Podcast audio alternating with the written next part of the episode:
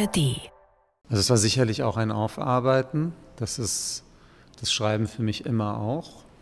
Es ist keine kalte Recherche, sondern der Text geht hier einen ganz anderen Weg, nämlich den Weg über die Emotionalität, über die Frage, welche Kommunikation, welches Sprechen miteinander ist posthum eigentlich noch möglich. Dieser Text, der sucht nach einem Weg des Sprechens in die Vergangenheit hinein und des Hörens in die Vergangenheit hinein. Und ich bin der Meinung, der Text schafft es auch. Orte und Worte. Der Bücherpodcast vom RBB.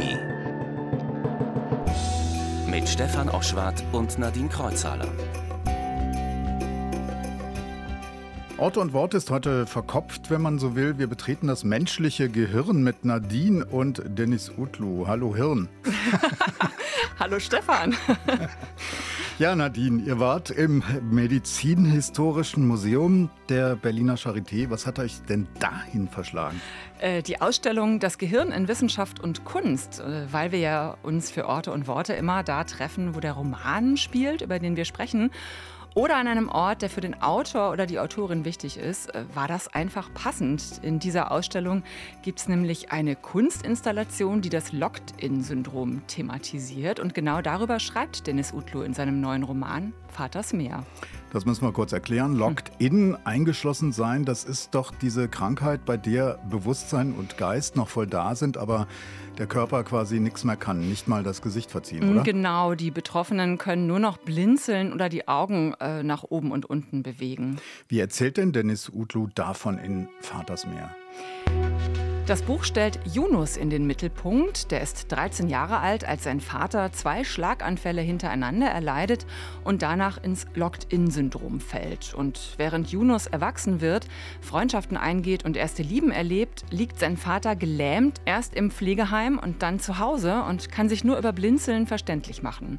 Zehn Jahre lang pflegt Yunus Mutter ihren Mann, bevor er stirbt. Als Erwachsener sucht Yunus in seinen Erinnerungen nach dem Vater und nach dessen Lebensweg. Im Roman heißt es einmal, eine Erinnerung ruft die nächste. Wo ich eine Wüste erwarte, stoße ich auf ein Meer.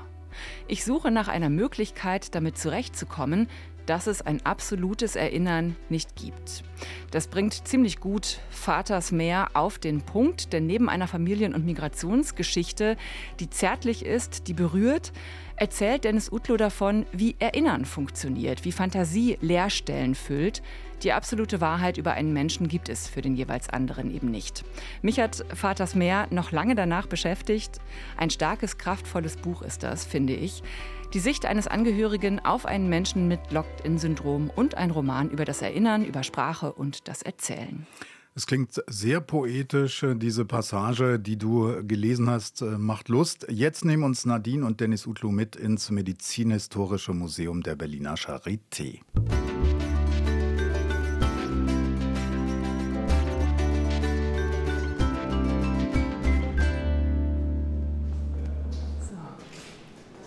Die Ausstellung zum Gehirn in Wissenschaft und Kunst ist im ersten Stock, glaube ich. Gehen wir mal gucken, Dann oder? suchen wir mal das Gehirn.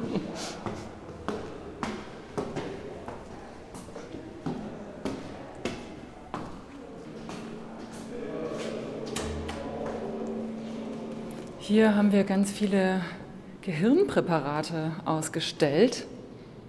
Die sind ja so präpariert, damit man die unterschiedlichen Schichten im Gehirn sehen kann und die Areale, diese Gehirne in, in der Flüssigkeit. Also wir haben hier zwei Räume und das ist eine Mischung eben aus wissenschaftlichen äh, Präparaten und Kunstwerken zum Thema Gehirn. Und hier ist ein Teil der Ausstellung, der sich eben mit neuronalen Netzwerken beschäftigt. Was beeinflusst unsere neuronalen Verbindungen im Gehirn und was passiert, wenn diese Verbindungen geschädigt werden? Und da hinten ist eine Installation, die perfekt zu deinem Buch passt. Okay. Zum Thema Locked-In-Syndrom. Hier ist sie. Wir sehen 26 Gläser in verschiedenen Größen und Formen. Weingläser, Wassergläser, Biergläser, Sektgläser. Und sie sind über jeweils verschieden große Häufchen aus ausgeschnittenen einzelnen Buchstaben gestülpt. Ach so. De dein erster Eindruck? Äh, ja, ich habe mich gewundert. Ich hatte ähm, mit was ganz anderem gerechnet.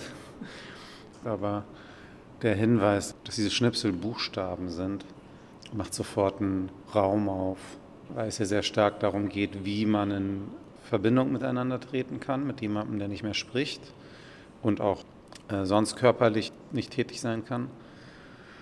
Und es gelingt halt, wenn die Augenbewegung noch funktioniert, über äh, Buchstaben, die der Mensch mit Locked-In-Syndrom anzwinkern kann. Es sieht auch so aus, als wären das immer nur jeweils ein Buchstabe in einem Glas. Wir haben hier ganz, ganz viele E's zum Beispiel, einigermaßen viele S. Äh, mich irritieren die Gläser tatsächlich ein bisschen.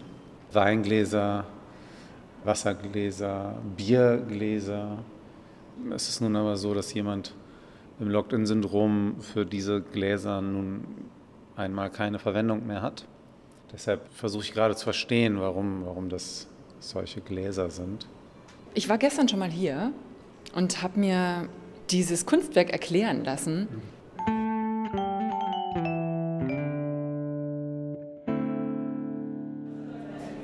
Mein Name ist äh, Lucia Feldmann. Ich bin Assistenzärztin und wissenschaftliche Mitarbeiterin in der Klinik für Neurologie an der Charité in Berlin-Mitte. Genau. War mit in dem Kuratorenteam, Kuratorinnen-Team, was eben hier die äh, Ausstellung des Gehirn in Wissenschaft und Kunst mit kuratiert hat. Genau. Jetzt stehen wir hier vor dem Kunstwerk This Does Not Mean Nothing von dem Künstler Jeremy Bucker. Warum stellt das so gut jetzt das Locked-In-Syndrom oder den Zustand des Locked-In-Syndroms dar? Ja, das Locked-In-Syndrom, wie der Name ja auch schon sagt, hat so diesen äh, Beschreibung des Zustands, dass man quasi gefangen ist in einem Körper, der keine richtige Ausdrucksfähigkeit im Sinne von äh, Bewegungen oder äh, motorischen Reaktionen eben hat bis auf, abhängig von der Höhe der Läsion, eine Augenbewegung. Und das ist äh, meistens eben entweder eine vertikale Augenbewegung und oder eben auch das Blinzeln, was noch erhalten ist, wie jetzt eben bei äh, dem Autor von dem Buch Schmetterling und Taucherglocke, was hier auch im Zentrum dieses Kunstwerkes steht. Das äh, ist ja auch vor einigen Jahren verfilmt worden, vielleicht kennt man es daher. Aber letztendlich war das ein ehemaliger Redakteur der französischen Elle, der eben einen solchen Schlaganfall hatte mit der Folge eines Locked-In-Syndroms und dann in dem Rahmen seiner Reha in einem ganz aufwendigen Prozess von über zwei Monaten eben ein Buch mit seinen Erfahrungen in dieser Krankheit ähm, diktiert hat. Diktiert heißt hierbei, dass äh, er eben durch Blinzeln von einem Auge, weil das andere aufgrund von Komplikationen sogar zugenäht werden musste, auch eben dieses Buchstabieren quasi gemacht hat, mit einer Sprachtherapeutin äh, Buchstabe für Buchstabe das Alphabet nach Häufigkeit geordnet, eben vorgelesen hat. Und wenn man sich hier die unterschiedlichen Häufchengrößen anguckt, wird das auch gut wiedergegeben. Und dann hat er immer geblinzelt ein 130-seitiges Buch mit Episoden, in denen er von der Krankheit berichtet, sowohl von den traurigen als auch den positiven Erfahrungen, die er trotzdem noch hatte. Genau, und das äh, wird eben in diesem Kunstwerk eigentlich sehr schön dargestellt. Das ist quasi die Umkehrung dieses aufwendigen Prozesses und auch so ein bisschen gefangen in diesen Glasbehältern eben die Buchstaben Zwei Monate finde ich jetzt total kurz. Also wenn man sich überlegt, da liegt jemand und kann sich überhaupt nicht mehr bewegen, nur noch blinzeln, das finde ich irre. Ja, also ich denke, heutzutage hätte man da wahrscheinlich auch mit solchen Brain-Computer-Interfaces auch schnellere Lösungen. Aber zu der Zeit in den frühen, früheren 90ern war das eben äh, mit dieser Sprachtherapeutin. Ich fand auch, dass es sehr schnell wirkte. Vielen Dank für die spannenden ja, Einblicke. Gerne.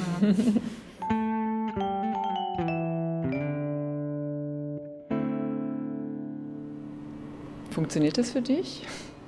Ich habe dieses Buch Schmetterling und Taucherglocke jahrelang bei mir gehabt und nicht gelesen. Erst als ich mit meinem Roman zu großen Teilen fertig war, habe ich mich äh, dem zugewandt, weil ich zunächst nicht beeinflusst sein wollte von der Perspektive eines anderen, der sich mit diesem Thema beschäftigt.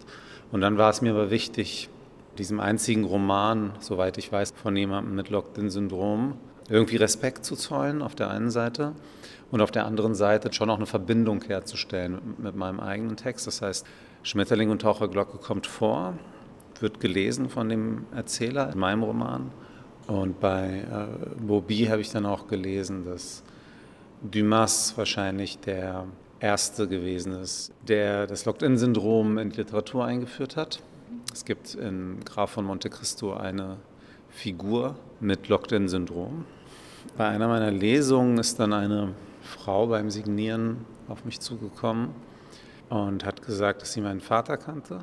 Also mein Vater litt tatsächlich auch am Locked-in-Syndrom und äh, deshalb hat mich das sehr früh schon beschäftigt, das Thema. Und diese Frau sagte, sie sei die Physiotherapeutin meines Vaters gewesen und sie habe uns damals Schmetterling und Taucherglocke geschenkt. Das heißt, das Buch, das ich viele Jahre mit mir herumgetragen und aus poetologischen Gründen nicht gelesen habe, kam von, von dieser Person, der ich dann auf einer Lesung aus dem Roman, in dem dieses Buch dann vorkommt, begegnet bin. Das ist ja schon erstaunlich, wie sich dann manchmal so der Kreis schließt. Ne? Mhm. Ja, was macht das mit dir? Also was machen die Gläser mit dir? Die Gläser, ja, ich habe auch lange drüber nachgedacht. Und für mich symbolisieren die wirklich so dieses Eingeschlossensein. Ich habe dann natürlich auch an den Titel gedacht, Taucherglocke, Schmetterling und Taucherglocke. Mhm. Also vielleicht auch, wenn man eben ja alles wahrnimmt, man ist ja bei vollem Bewusstsein und kann sich nur nicht bewegen mhm. und Gläser sind durchsichtig. So habe ja. ich mir das erklärt. Verstehe. Ja, interessant.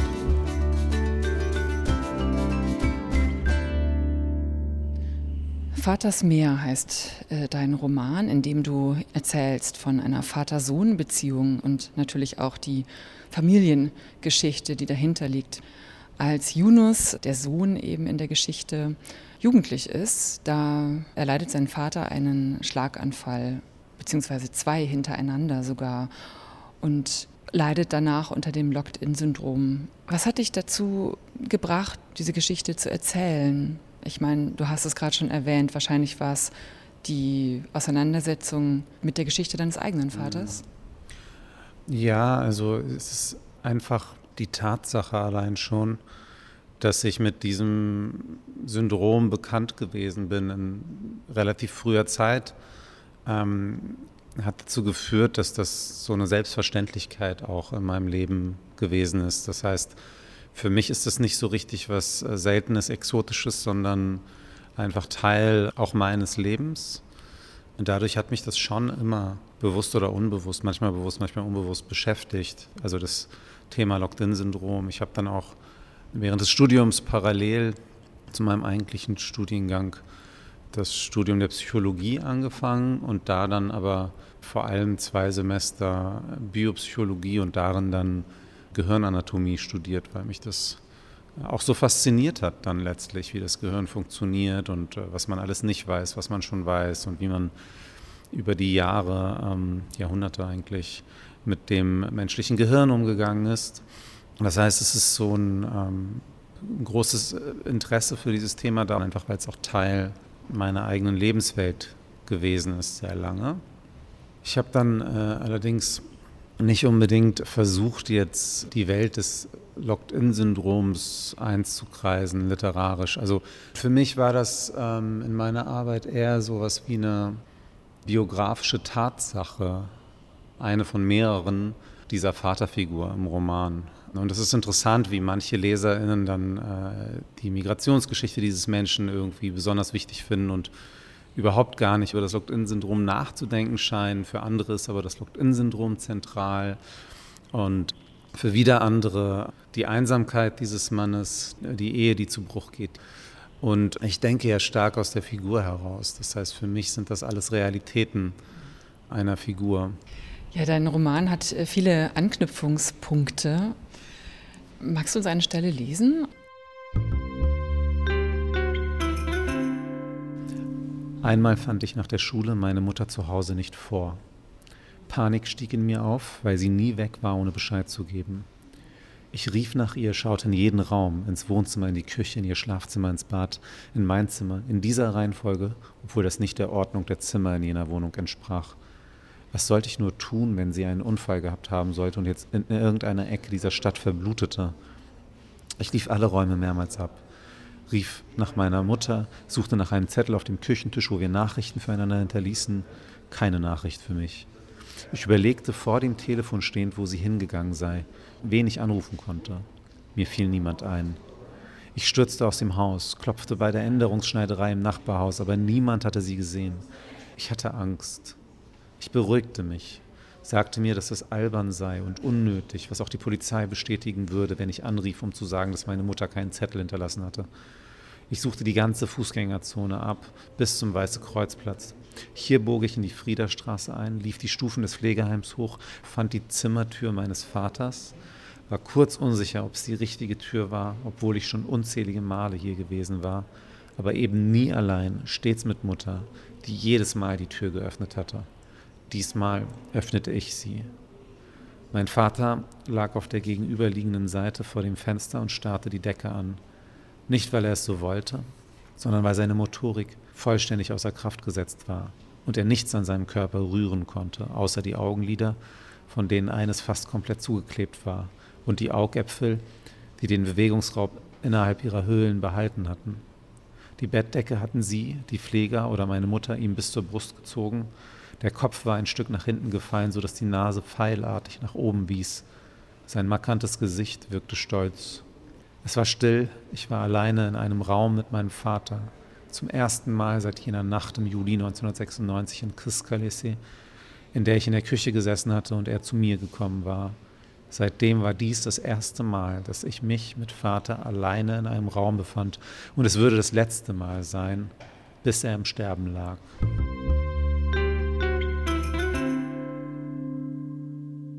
Was ich zentral finde in dem Roman ist die Auseinandersetzung damit, wie das Erinnern funktioniert. Also Yunus sagt an einer Stelle, mein Vater war eine Leerstelle, die ich füllte. Mhm was er versucht, ist ja, sich an das Leben seines Vaters zu erinnern oder sich auch ihm anzunähern. Und das kann er zum einen machen, indem er ja, die Patientenakten zur Hilfe nimmt, ähm, irgendwelche Anträge, Formulare, Briefe. Aber das reicht eben nicht. Und diese Leerstellen füllt er teilweise mit ja, seinen eigenen Erinnerungen, die ja aber auch trügerisch sind. Mhm. Und teilweise füllt er sie auch mit Fantasie. Ja. Ja, also diese trügerischen Erinnerungen sind äh, sozusagen auch konzeptionell irgendwann, weil er feststellt, dass ne, eine absolute Erinnerung nicht möglich ist und es keine Sicherheit darüber geben kann, ob eine Sache so oder so geschehen ist. Er stellt einfach fest, dass manche Erinnerungen, von denen er sich sicher ist, dass das, was sie beinhalten, genauso passiert ist, von seiner Mutter einfach widerlegt wird. Und dann ist die Frage, wie damit umgehen. Und es zeigt sich für den Erzähler des Romans Yunus, aber auch für mich, den Autor des Romans, dass das Erzählen selbst und das Literarische im Grunde genommen sehr produktiv damit umgehen kann, mit dieser Unsicherheit. Also mit ihr arbeiten kann, ohne dass das bedeutet, dass das eine Entfernung von der Wahrheit ist, sondern im Gegenteil eher eine Annäherung. Und deshalb ist die Fantasie, also das Erfinden der Geschichte des Vaters, nicht einfach Willkür, sondern es ist eine Imagination, die aus der Erinnerung an die Begegnung mit dem Vater und auf der Suche nach dem Vater entsteht. Ich finde, es gibt eine Stelle im Buch, die für mich so ein ganz starkes Bild dafür ist, wie das vielleicht im Gehirn funktioniert oder wie das Erinnern eigentlich abläuft. Und zwar läuft Yunus oder er erinnert sich daran, wie er als Junge mit seinem Vater durch Mardin läuft. Das ist die Geburtsstadt seines Vaters. Das ist in Südostanatolien, äh, gar nicht weit von der syrischen Grenze und auch nicht weit von der irakischen Grenze entfernt, kurdisches äh, Gebiet. Mhm. Also er läuft als Junge mit seinem Vater durch die Gassen, durch die Tunnel dieser verwinkelten äh, Stadt. Er redet da von einem rhythmisierten Hufeisengalopp, das Echos erzeugt. Von Schritten ist die Rede, ähm, da heißt es, die leiser waren als die meines Vaters, als würden Kopien meines Vaters mit zahlreichen Versionen von mir sich vervielfachen. Mhm. Das ist für mich ein total starkes Bild dafür, wie das eigentlich abläuft. Ich finde das so interessant manchmal, wenn so bestimmte Stellen aus dem Roman äh, zitiert werden, erinnere ich mich dann daran, wie es war, an diesen Stellen zu arbeiten. Und das ist dann so interessant für mich, weil ich erinnere mich genau, wie, wie ich vor diesem Bild saß. Und das Bild war mir unheimlich wichtig. Gleichzeitig äh, war ich immer nicht zufrieden mit der Metaphorik und spielte immer wieder mit dem Gedanken, die Stelle zu streichen. Aber ich wollte das partout nicht. Und das ist dann so überraschend für mich, wenn genau sowas dann rausgepickt wird. Aber was war die Frage nochmal? nee, eigentlich zielte sie genau darauf ab, wie du eigentlich sowas dann erarbeitet hast und ob du da auch auf eigene Erinnerungen wiederum zurückgegriffen hast, weil du auch nach Mardin gefahren bist zum Beispiel, oder wie sowas dann letztendlich auch entsteht. Also genau diese Szene zum Beispiel, diese Reise nach Mardin, die habe ich schon geschrieben, bevor ich nach Mardin gereist bin. Das war mir auch wichtig, weil ja so viel über das Erinnern funktioniert und das Imaginieren in diesem Text, wäre es nicht richtig gewesen, diese Art des Denkens, also Erinnern und Imaginieren, sofort mit so einer Wirklichkeit zu konfrontieren, die ja sowieso eine andere ist als die im Buch, also geschenkt, aber auch zeitlich total versetzt ist. Und das ist jetzt ein anderes Mal, denen das Vater und Sohn reisen und so weiter. Und eigentlich geht es mir ja mehr um diese Reise ins Innere der Personen und weniger, auch wenn das nicht unwichtig ist, weniger um die konkrete Reise an einen Ort. Trotzdem habe ich Recherchereisen dann vorgenommen. Das, also das halte ich für unumgänglich. Wenn ich über einen Ort schreibe, muss ich dahin, muss es kennen, muss ein Stück weit verstehen oder zumindest irgendwas daraus verstehen. Und ähm, das war auf jeden Fall auch sehr abenteuerlich. Also ich war Stipendiat in der Kulturakademie Tarabia die haben mir da sehr viel möglich gemacht. Ich konnte auf ein gutes Netzwerk zurückgreifen, aber ich bin quasi mit maximaler Offenheit habe ich versucht, diese Stadt zu betreten, ihr zu begegnen und durchaus mit Erinnerungen an Erzählungen meines Vaters, der eben ähnlich wie der Vater in diesem Roman aus Mardin kommt oder dort geboren ist. Und ich musste dann erstmal damit umgehen, dass die Stadt, die ich suche, eigentlich nicht mehr sichtbar ist. Also die ist als wäre sie versteckt hinter einer anderen, weiteren Stadt, die, die sich einem erst einmal zeigt. Viel Tourismus, orientalischer Kitsch, der aber nichts mit der Wahrheit dieses Ortes zu tun hat. Und irgendwann ähm, habe ich aber schon begriffen, dass man die Stadt in den Zwischenräumen suchen muss. Also in die Gassen gehen muss, in die Seitengassen, dass man ähm, über das erste Gespräch mit manchen dann hinauskommen muss das war sehr, sehr beeindruckend und ist natürlich ein, ist schon auch ein Stück weit in diesen Roman mit eingeflossen, weil genau dieses ähm, Austarieren der Zwischenräume, das Suchen nach der Wirklichkeit in dem, was nicht da ist, ist ja ein poetologisches Prinzip in diesem Text. Du erzählst ja auch, wie nebenbei noch viel über die Türkei, über das Verhältnis zu den Kurden, auch über diese Region eben Mardin, diese Geschichte, die sie hat, diese multiethnische, multireligiöse Vergangenheit. Du erzählst auch eine Migrationsgeschichte, ne? ein Leben, das von Migration geprägt ist. Der Vater ist eben aus der Türkei nach Deutschland gegangen. Und was eine wichtige Rolle spielt, ist eben immer wieder die Sprache. Also der Vater, der eben keine Sprache mehr hat, nur noch mit den Augen reden kann, der aber vorher auch eine Herzsprache hatte oder zwei Herzsprachen. Herznahe Sprachen. Herznahe Sprachen, genau. Arabisch, was er mit seiner Mutter gesprochen hat, Türkisch, seine zweite Sprache und dann noch Deutsch. Und der Sohn, der eben Deutsch eigentlich als seine erste herznahe Sprache bezeichnet und Türkisch als seine zweite Sprache. Ist das so etwas, was auch auf dich zutrifft? Also was hier wichtig ist, ist, dass, es, dass die Sprache, mit der diese Figuren durch die Welt gehen, also jetzt, ich rede jetzt von dem Vater und dem Sohn, dass die eine andere ist als die Sprache, die sie zu Hause gelernt haben und die sie mit ihrer Familie verbindet. Das trifft nicht nur auch auf mich zu, sondern das trifft auf die meisten Menschen in der Welt zu. Also es ist eigentlich, also für Deutschland wird es immer mehr zur Normalität, es, es ist vielleicht weniger als anderswo, aber Äh, an Orten wie Mardin ist das schon seit tausenden Jahren so. Also es wurde dort immer auch Aramäisch gesprochen zum Beispiel. Oder dass das eine kurdischsprachige Region ist innerhalb einer äh, türkischsprachigen Dominanzkultur. Und das gilt ja für viele, viele Länder. Hier ist es jetzt so und äh, ein bisschen spezieller, weil es sozusagen eine institutionelle Behauptung der Einsprachigkeit gibt. Letztlich sowohl in der Türkei als auch in Deutschland. Also in der Türkei zu der Zeit, in der der Vater zur Schule geht, also in den 40er Jahren, 40er, Anfang 50er, gilt ja eine starke Assimilationspolitik. Das ist so diese ähm, nachgeholte Nationenbildung und es wurde halt eine ziemlich gewaltvolle Assimilationspolitik betrieben. Und insofern ist es kein damit Leben und Arbeiten mit dieser Vielfalt in der Zeit, sondern ein Dagegenarbeiten. Und diese Unterdrückungsmechanismen, die kommen irgendwie immer wieder gerne zum Vorschein. Und die sind äh, anscheinend irgendwie universell auch. Und was hat das für einen Effekt? Außerdem, dass das Kind sich behaupten muss? Naja, es muss sich dann ja in einer bestimmten Sprache behaupten. Und letztlich werden wir ja als Menschen oder als Personen, die Personen, die wir sind, die Menschen, die wir sind, indem wir einem Außen begegnen und uns damit auseinandersetzen müssen und in, in den Widerstand gehen oder mitmachen oder uns abgrenzen, dazugehörig fühlen und so weiter. Und all das geschieht beim Vater dann über die Sprache, die er in der Schule gelernt hat, Türkisch, und bei Yunus über die Sprache, die er in der Schule gelernt hat, Deutsch. Und so gesehen äh, ist Yunus Deutsch und äh, Sekis, so heißt der Vater, äh, Türkisch, ziemlich nah beieinander eigentlich im Sinne einer Erfahrungswelt. Das heißt, die unterschiedlichen Sprachen trennen hier eigentlich nicht, sondern sie verbinden.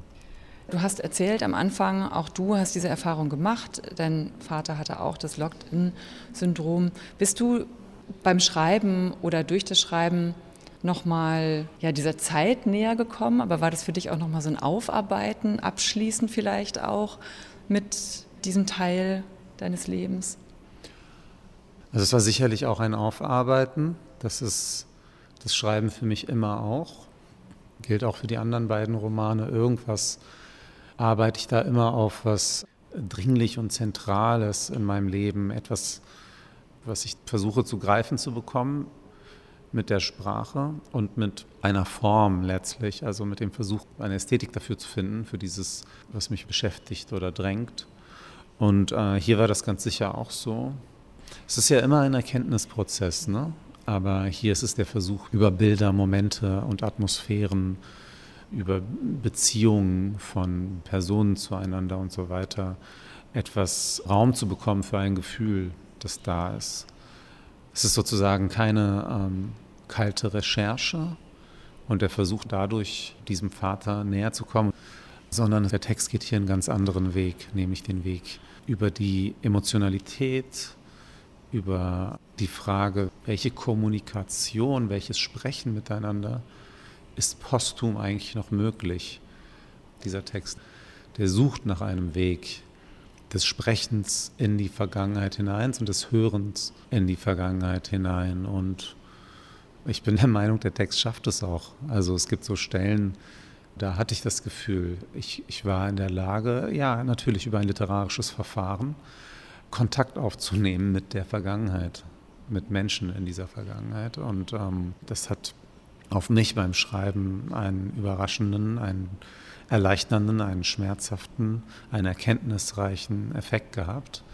Und wenn sich davon auch nur ein bisschen was überträgt an der einen oder anderen Stelle an eine Leserin, dann ähm, ist schon viel gewonnen für mich. Wie nah bist du dem Gefühl von damals gekommen? Also was diese Zeit des Locked-in-Syndroms angeht, ist, also die, die habe ich mir tatsächlich ziemlich lange aufgespart zunächst hat mich viel mehr beschäftigt die Erinnerung an den Vater, als er eben noch bewegungsfähig war und die Neugier auf, auf seine Geschichte vor der Zeit von Yunus. Ich wusste immer, dass diese Teenage-Zeit, wo Yunus mit seiner Mutter lebt und der, wo der Vater eben am Locked-in-Syndrom leidet, ich wusste immer, dass das spielt eine Rolle. Und ich glaube, das ist in jedem Satz des Textes mit drin, auch in den Sätzen, in denen es nicht darum geht. Aber ich habe erst sehr spät angefangen, Szenen dafür zu finden. Und da habe ich irgendwann festgestellt, dass diese Momente zu dritt oder zu zweit, aber jetzt Mutter und Sohn, sehr, sehr zentral sind für diese Figur, für diese Geschichte und für die Erfahrungen, die da erzählt werden.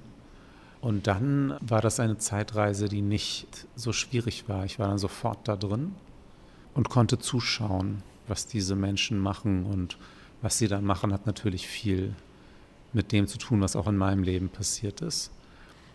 Aber es ist natürlich nicht identisch. Hast du deiner Mutter den Text zeigen können?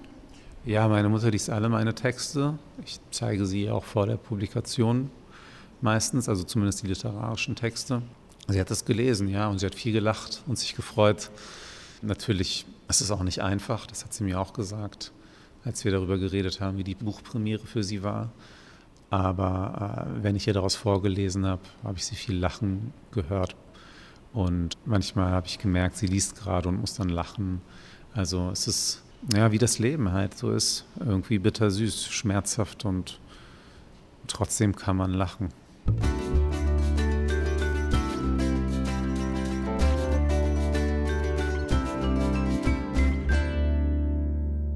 Ja, wir sind jetzt an dem Punkt äh, dieses Podcasts angekommen, wo wir Bücher empfehlen. Also ähm, ich habe ein Buch mitgebracht, du hast auch ein Buch mitgebracht. Möchtest du anfangen? Ja, also ich empfehle zunächst auf jeden Fall, weil wir auch darüber geredet haben, Jean-Dominique Bobby, Schmetterling und Taucherglocke. Ein kurzer, tiefgehender, eindringlicher Roman über das eigene Leben von diesem Menschen, von diesem Journalisten, der am Locked-In-Syndrom äh, gelitten hat und kurz nachdem er diesen Roman fertiggestellt hat, gestorben ist. Bemerkenswert finde ich auch, dass die Erzählweise schon auffällig anders ist als bei einer Prosa, wie, wie sie vielleicht jemand schreibt, der oder die kein Locked-In-Syndrom hat. Die Assoziationsketten, die vielleicht die Mühe, die es kostet, sich zu konzentrieren, wenn man nur mit den Augen schreiben kann, haben auch eine ästhetische Wirkung. Das finde ich, find ich bemerkenswert und ich glaube, es ist auch ganz gut, beide Bücher zusammenzulesen, Vaters Meer und äh, Jean-Dominique Bobis Schmetterling und Taucherglocke. Das ist, glaube ich, ähm, nochmal interessant. Aber es wäre ein bisschen geschummelt, einen Roman zu empfehlen, der in meinem eigenen Roman vorkommt. Und deshalb würde ich gerne noch einen Titel nennen. Gerne. Ich habe dieses Jahr einige Bücher gelesen, die mich sehr beeindruckt haben, also auch aktuell erschienene. Und eins davon ist äh, Liebes Arschloch von äh, Despont. Es ist ein Briefroman, also wenn man so will, wenn man das so nennen mag. Es geht um eine berühmte, große, divahafte Schauspielerin auf der einen Seite und einen mittelmäßig erfolgreichen Romanautor auf der anderen. Der Romanautor hat eine MeToo-Affäre am Hals und die Schauspielerin ist da sehr kritisch. Und so geraten die auch, weil, weil er sich sexistisch ihr gegenüber in, eine, in einem Kommentar ver verhält, beginnt sozusagen deren Korrespondenz voller Wut und Hass aufeinander.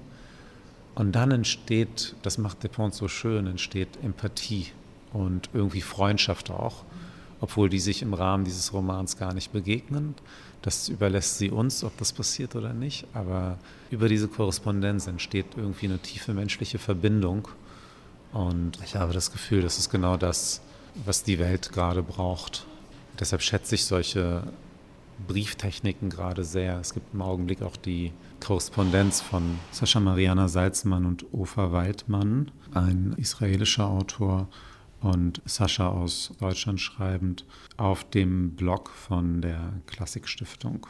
Da schreiben sie über ihre Erfahrungen und Beobachtungen nach dem Hamas-Terroranschlag vom 7. Oktober. Vielen Dank. Ich habe mitgebracht Mystische Fauna von der Liebe der Tiere von Marica Bodrožić.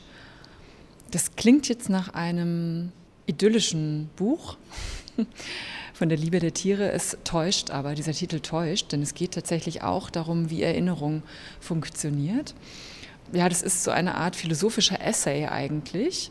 Und sie schreibt davon, wie sie zum Beispiel durch den Hund einer Freundin, also sie passt auf den Hund einer Freundin mhm. auf, wie sie durch diesen Hund plötzlich in eine Kindheitserinnerung zurückgebeamt wird, die alles andere als schön ist, die halt mit einem Hund zu tun hat und mit ihrem Großvater und damit, dass dieser Großvater eben Tiere quälte und sie sich irgendwie mitschuldig fühlt, weil sie das mit angesehen hat.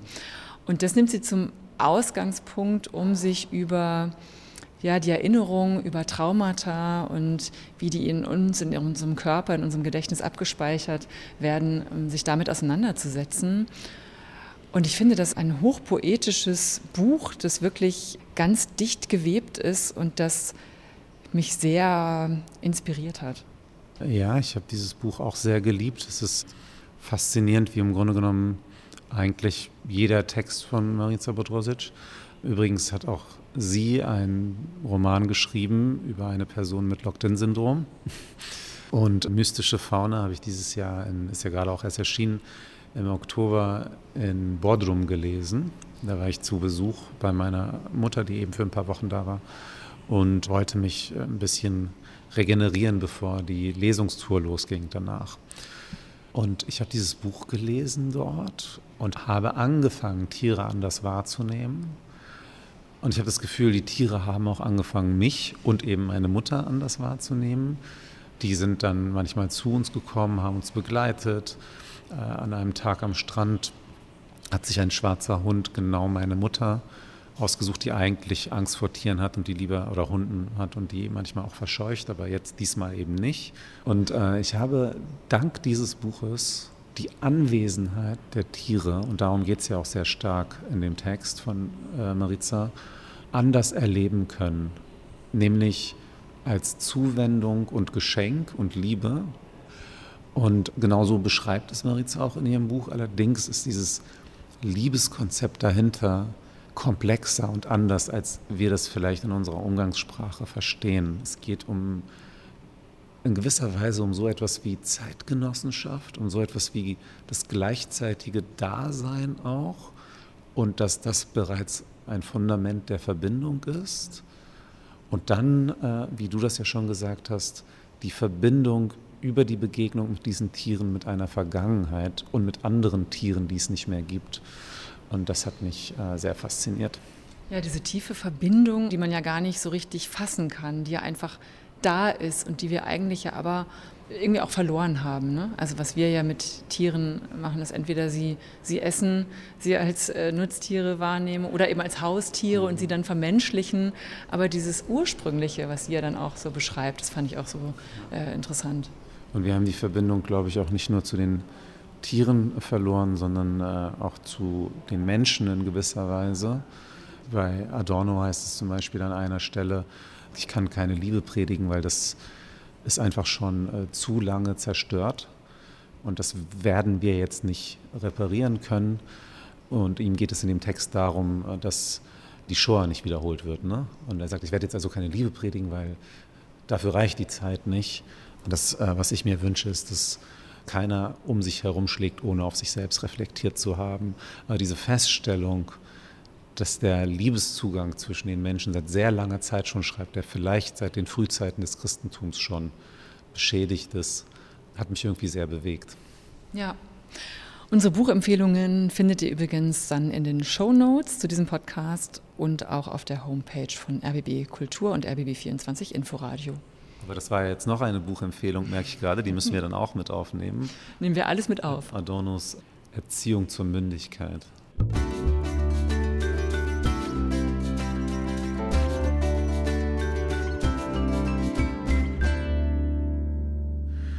Mir ist gerade noch eingefallen, dass ich lange bevor mein Vater am Locked-in-Syndrom litt, eigentlich eine große Angst hatte vor diesem Zustand des Ganzkörpergelähmtseins. Da kannte ich den Begriff auch noch gar nicht. Wir hatten mal, meine Mutter und ich, im Fernsehen einen Film gesehen über einen Mann, der einen Motorradunfall hat und dann ab dem Hals abwärts ähm, gelähmt ist. Und Edgar Allan Poe hat ja Angst davor gehabt, seine größte Angst hieß es, sei es gewesen, lebendig begraben zu werden. Und ich dachte dann als Kind manchmal, meine größte Angst wäre es, in so einen Zustand zu geraten. Und dann erzählte meine Mutter, das weiß ich noch, Ja, das passiert, man muss aufpassen. Der menschliche Körper ist nun mal fragil, aber schau, es passiert sehr, sehr selten. Und äh, interessanterweise hat mich das also lange vor dem Schlaganfall meines Vaters schon bewegt.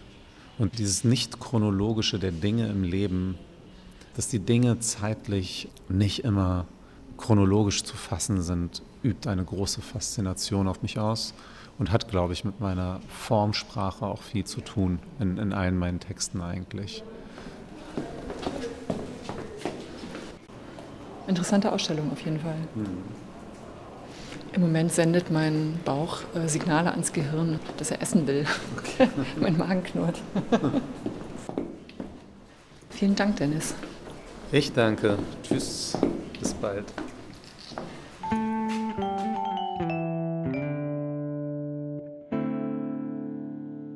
Nadine war mit Dennis Utlu in der Ausstellung Das Gehirn in Wissenschaft und Kunst in der Berliner Charité. Zu sehen ist sie noch bis äh, September nächsten Jahres. Ja, und noch ein Tipp, wer die Kunstinstallation von Jeremy Becker zum Locked-in-Syndrom und zum Buch äh, des Betroffenen Jean-Dominique Bobby, Schmetterling und Taucherglocke, sehen möchte, der muss in den hintersten Raum der Ausstellung gehen. Da rechts in der Ecke an der Wand ist die Installation mit den Buchstabenhäufchen unter den Gläsern aufgebaut.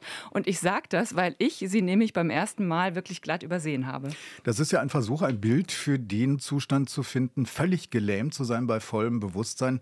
Schafft der Roman von Dennis Utlu es denn, die richtige Sprache dafür zu finden? Ja, auf jeden Fall. Äh, allerdings ging es Dennis ja nicht vor allem darum, den Leidensweg oder den Zustand äh, eines Patienten nachfühlbar zu beschreiben, sondern es ging ihm eben vor allem darum, die Sicht des oder der Angehörigen zu zeigen. Also was macht das mit einer Familie? Was macht das mit der Vater-Sohn-Beziehung in diesem Fall? Wie erinnere ich mich an den, der da gelähmt im Bett liegt und wie gehe ich damit um, dass jemand gleichzeitig ja irgendwie abwesend und doch ja auch anwesend ist? und er geht dabei eben hin und her zwischen Vergangenheit und Gegenwart, zwischen Reflexion und Geschichten, die er gehört oder erlebt hat oder an die er sich eben erinnert. Und so entsteht dann ein ganzes Leben vor dem Auge des Protagonisten und eben auch vor den Augen der Leserin. Das finde ich ziemlich stark, muss ich sagen, und wirklich nicht nur für Angehörige eines äh, Menschen mit Locked-in-Syndrom oder vielleicht auch Pfleger und Ärztinnen geeignet, sondern für Menschen, die sich eben für Familienbeziehungen interessieren, für Migrationsgeschichten auch, für Erinnerungsarbeit. Also es gibt wirklich äh, vieles, an das man anknüpfen kann in diesem Roman. Wer das Buch lesen möchte oder schon auf der Suche ist nach einem Weihnachtsgeschenk, Vaters Meer von Dennis Utlu ist bei Surkamp erschienen, hat 384 Seiten und kostet 25 Euro. Ja, und wer unsere Buchempfehlungen nicht mitschreiben konnte, findet sie in den Show Notes und auf der Homepage von RBB Kultur und RBB24 Inforadio. Empfehlen können wir euch auch den Podcast Deep Doku. Jede Woche wird hier eine wahre Geschichte aus Berlin und der Welt erzählt. Das sind Reportagen, Audio-Stories, investigative Recherchen, präsentiert von Johannes Nichelmann. Falls ihr euch zum Beispiel fürs Gehirn interessiert, könnte die Folge Mein eigensinniges Gehirn ADHS für Erwachsene etwas sein. Zu finden ganz werbefrei in der ARD Audiothek. Und da sind auch wir zu finden. Jede Woche donnerstags gibt es eine neue Folge von Orte und Worte. Also abonniert uns gern, lasst uns eine Bewertung da oder auch einen Kommentar. Es gilt nur eine Daumen hoch. Ich bin Stefan Oschwart. Ciao. Tschüss, ich bin Nadine Kreuzzahler. Orte und Worte. Der Bücherpodcast vom RBB. Redaktion Nadine Kreuzhaler. Technik Angelika Schäfer. Sounddesign Robin Rudolph. Eine Produktion von RBB Kultur und RBB 24 Inforadio.